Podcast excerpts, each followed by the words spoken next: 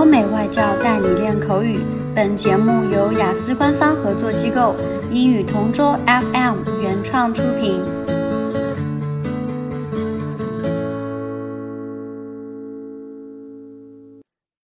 Describe a time that you had to change your plan or you changed your mind. We all know that everyone really puts in the effort to celebrate a birthday party for our loved ones. It is an important occasion for everybody. This happened to me last October of 2017. It was my son's seventh birthday. In our culture, the seventh birthday of a child is a huge party, so I planned to have his favorite cartoon character as the theme for his birthday party.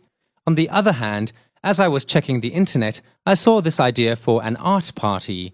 I was amazed by how creative and beautiful the concept is. For this reason, I changed my mind and decided to have an art party instead of the cartoon character theme. I informed my husband about my plan, and he agreed with my decision. Then I started planning for the party.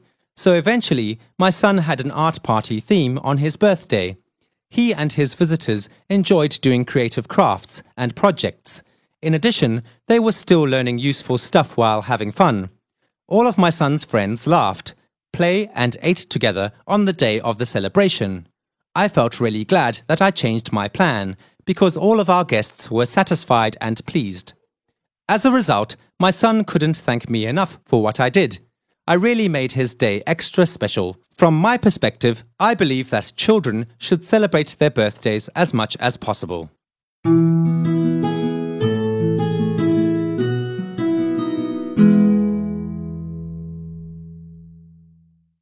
Describe a time that you had to change your plan or you changed your mind. A lot of girls really like shopping, and I guess I am one of those girls. I would say that this happens to me most of the time. Since it was the end of the month and I had just received my salary, I decided to go to the mall. I planned to buy some clothes and other stuff for me and my children. I like giving surprises to my children, like buying things they really love and stuff like that. So while inside the mall, I saw the toys that my kids had been begging me to buy them. As a matter of fact, the toy was indeed really cute and fun to play with. I was thinking of buying it and surprising them when I get back home. However, it was quite expensive and I thought it wasn't suitable for a toy like that to be so costly.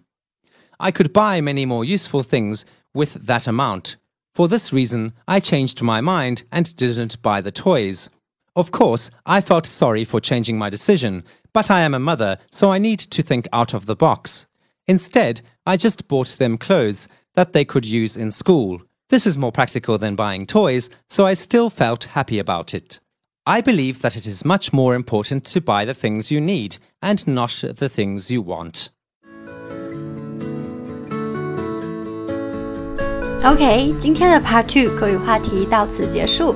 想要免费获取五到八月雅思口语完整题库和口语素材的小伙伴，可以关注我们微信公众号“英语同桌”，回复关键词“口语题库”就可以啦。